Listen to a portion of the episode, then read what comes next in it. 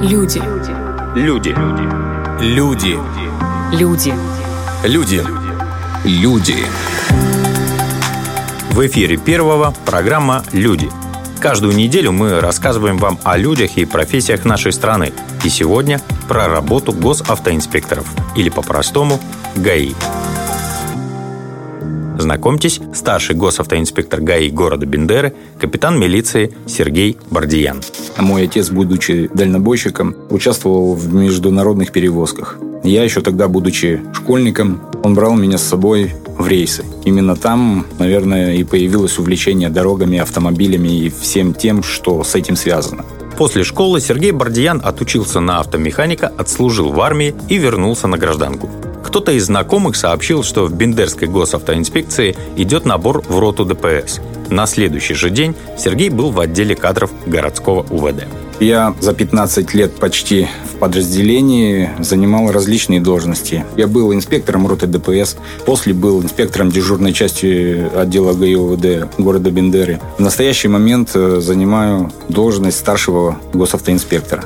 Наряд ДПС длится 12 часов. Смены могут быть как дневными, так и ночными. Экипаж может находиться на стационарном посту, а может патрулировать закрепленную за ним территорию по строго определенному маршруту. Задачи в обоих случаях одинаковые – выявление грубых нарушений.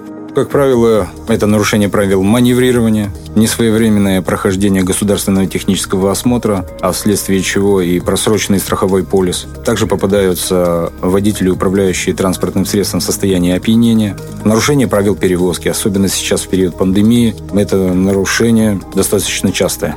Вопреки популярному мифу, остановка транспорта сотрудниками ДПС далеко не всегда заканчивается неприятностями. Если нарушение несерьезное, то на первый раз можно обойтись простым замечанием.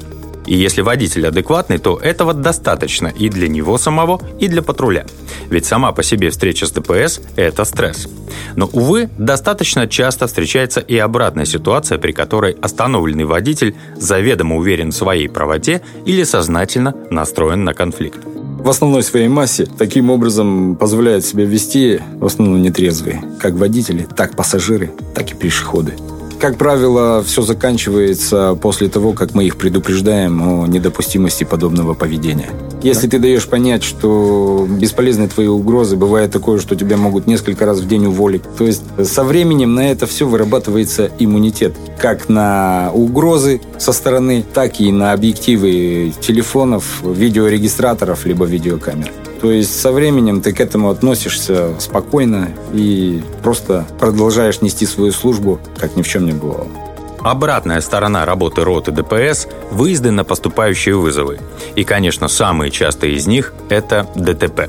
Зачастую патрули ДПС прибывают к месту аварии раньше скорой и спасателей, и в таких случаях именно они оказывают и первую помощь, и ключевые спасательные действия. Был момент, когда до прибытия спасателей и пожарных приходилось помогать извлекать девушку из э, зажатого автомобиля. Были такие инциденты. Э, допустим, по прибытию на место ДТП происходило возгорание. Тлела обмотка под капотом. То есть все говорило о том, что вот-вот автомобиль вспыхнет. Я достал огнетушитель, водитель поднял капот, и я опустошил пространство под капотом. Однако одного огнетушителя не хватило. И до приезда пожарных мы успели опустошить еще два огнетушителя, остановив автомобиль службы такси и одного гражданского. Увы, но неудачные выезды тоже случаются нередко. Спасти получается далеко не всех и не всегда. И многие оказываются к этому не готовы. Только в 2014 году я выезжал на 4 дорожно-транспортных происшествия с летальным исходом. Поначалу, конечно, это все страшно, но когда ты понимаешь, что от тебя зависит то, что ты должен делать, привыкаешь быстро. Как бы пресно и обыденно это ни звучало, но аварийность на дорогах действительно существенно снижается благодаря правильной профилактике ДТП.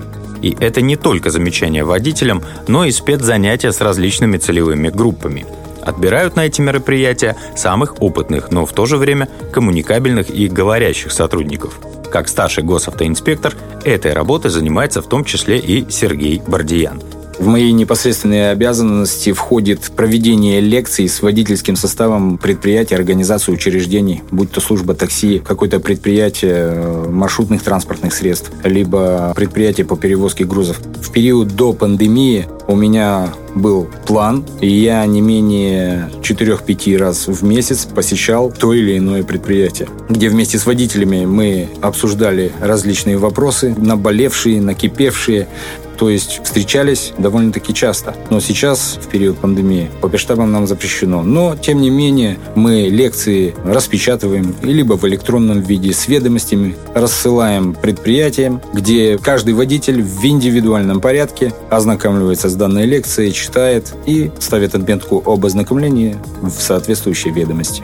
Еще одна сторона работы инспектора – контроль за соблюдением мер безопасности в автотранспорте – в первую очередь на маршрутах общественного транспорта. Встречаются случаи непрохождения своевременного государственного технического осмотра. Это недопустимо. Отсутствие той же аптечки или огнетушителя – это тоже нарушение условий перевозки пассажиров. Также, что касается неисправностей, встречается переоборудование транспортного средства. То есть в маршрутном такси может быть на одно больше или на одно меньше пассажирского сидения.